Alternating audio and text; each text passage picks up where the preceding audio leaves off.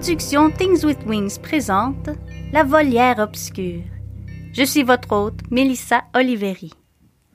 La semaine dernière, dans l'histoire de la cloche au son d'oiseau, Lucas et Magpie se sont arrêtés au restaurant L'Oiseau Lève-Tôt, où Magpie a eu une interaction troublante avec la serveuse qui lui porte à croire que les habitants de Pocket sont plutôt méfiants des étrangers. Cette semaine, nous lisons le chapitre 4, Un invité inattendu, où Magpie fait une rencontre plutôt inhabituelle. Alors, trouvez-vous un endroit confortable, prenez une couverture, faites-vous une tasse de thé. Vous êtes prêts? Allons-y. Magpie, as-tu vu mon parapluie? demande Madame Phaeton depuis le rez-de-chaussée. C'est le milieu de la matinée et la pluie tape doucement sur la fenêtre. Magpie est affalée sur son lit, concentrée sur son cahier. Sans lever les yeux de son croquis, elle répond Je pense qu'il est dans le coin du placard, dans le couloir. Magpie et sa mère ont travaillé fort au cours de la dernière semaine déballant toutes leurs affaires et faisant en sorte que la grande victorienne devienne leur chez-soi. Dans ses temps libres, Magpie passe du temps avec Lucas, qui lui fait visiter le village et lui explique une partie de son histoire. Ils explorent les terres entourant Pocket tous les jours, faisant de longues promenades à travers les champs, assis près du ruisseau gargouillant qui se jette dans la rivière des épinettes explorant les vieilles fondations de bâtiments qui se sont effondrés il y a longtemps et arpentant la route poussiéreuse de la ville. Mais elle n'a toujours pas réussi à tirer plus d'informations sur la ferme du pré. Je l'ai trouvé, merci. Je vais en ville faire quelques courses. Je reviens bientôt, dit sa maman. Magpie entend le bruit sourd de la lourde porte d'entrée qui se ferme et les pas de sa mère qui descendent les marches du perron. Elle termine son croquis et écrit quelques notes dans la marge avant de fermer son cahier et de le ranger sous son matelas. Magpie a un secret. Un secret que personne ne sait, même pas sa mère.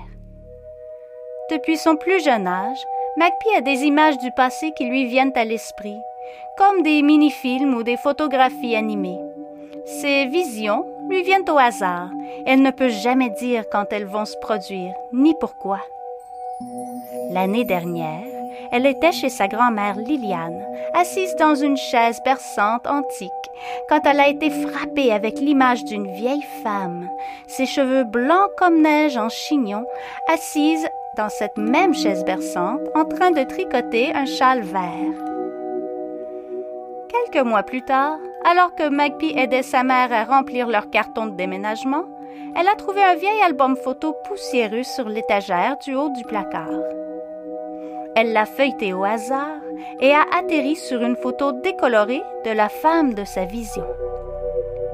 Qui, qui, est-ce? demanda-t-elle à sa mère surprise. Ah, c'est ton arrière-grand-mère, Elisabeth. Je n'ai pas vu cette photo depuis des années. Oh, elle adorait tricoter. Quand j'étais une jeune fille, j'ai vu une émission de télévision avec une fille portant cette chouette écharpe rouge. J'en voulais une, alors elle me l'a tricotée.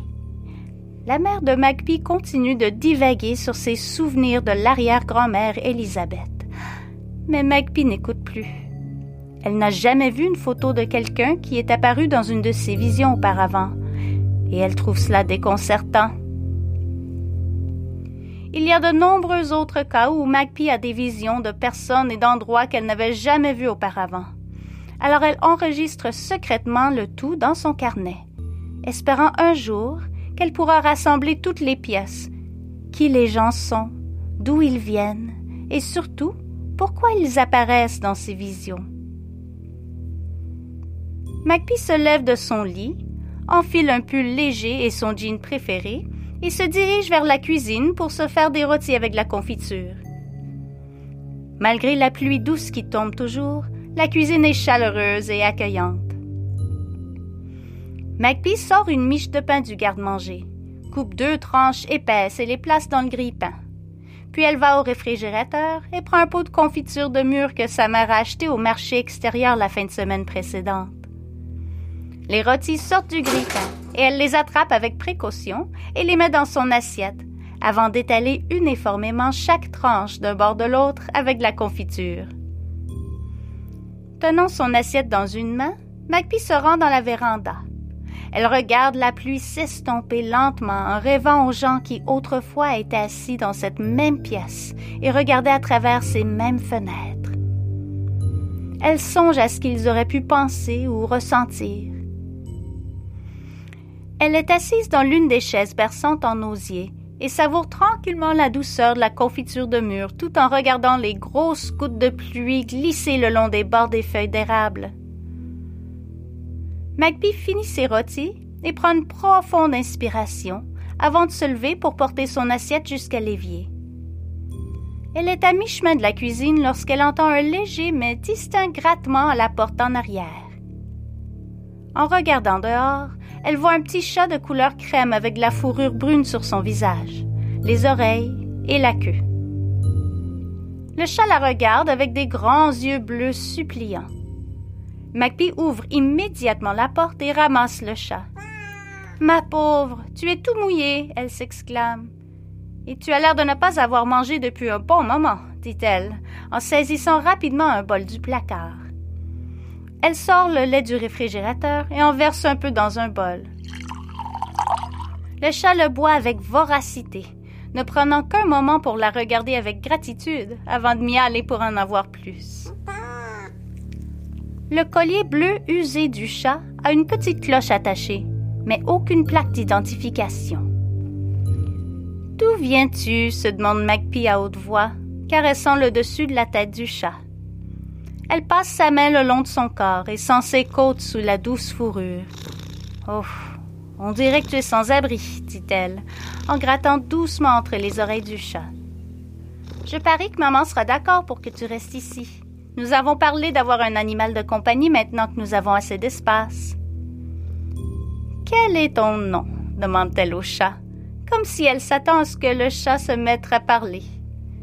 Le chat termine sa deuxième portion de lait et se dirige vers la véranda, s'étirant lentement avant de sauter sur le rebord de la fenêtre et de regarder les champs derrière la maison. Ah, c'est aussi ma pièce préférée, dit Magpie, assise sur la causeuse en osier à côté du chat. Elle passe sa main dans la douce fourrure le long du dos du chat. Ensemble, ils regardent les champs et les nuages gris foncés souffler dans le ciel. Soudain, le chat saute du rebord de la fenêtre et tire délicatement sa patte sous la chaise de Magpie, tirant un long fil rouge vif et jouant avec joyeusement. Mais d'où vient cela? se demande Magpie à voix haute. Essaies-tu de me dire quelque chose? Ton nom est-il rouge Ou peut-être Ruby Oh, je sais. Scarlett. Je vais te nommer Scarlett, dit-elle avec satisfaction. Magpie se concentre tellement sur le chat qu'elle sursaute lorsque le téléphone sonne. Salut Magpie, c'est Lucas, dit la voix à l'autre bout du fil. Je pense que la pluie s'est arrêtée. Es-tu prête à partir? Magpie regarde ses bottes en caoutchouc de l'autre côté de la pièce. Absolument, dit-elle, avant de raccrocher. Un instant plus tard, elle place un autre bol de lait sur le sol de la cuisine. Je suis désolée, mais je dois y aller. Lucas va me montrer la rivière des épinettes aujourd'hui, dit-elle au chat, qui s'assoit et la regarde comme s'il avait tout compris ce qu'elle a dit. Mais je promets que je reviendrai avec la nourriture pour chat, d'accord? ajoute-t-elle, avant de se précipiter joyeusement à la rencontre de Lucas, laissant la grande porte en bois claquer derrière elle. Resté seul, le chat sort de la véranda et navigue de manière experte la maison vide, presque comme s'il connaissait déjà son chemin. Il monte les escaliers en silence sur des pattes de velours et s'arrête juste devant la porte de chambre de Magpie, comme s'il se demandait s'il devait entrer.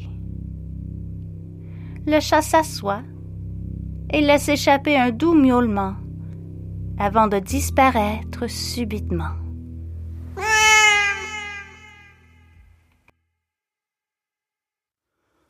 Merci d'être à l'écoute.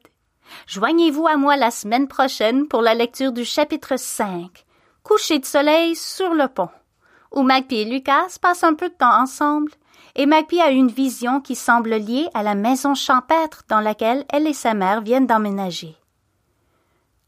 N'oubliez pas de vous abonner, vous ne voulez rien manquer. Avant de vous quitter, j'aimerais remercier la maison de publication Phaeton Starling pour cette histoire délicieusement mystérieuse, ainsi que Cannelle pour la musique tout aussi mystérieuse qu'elle a composée exclusivement pour ce balado. Merci.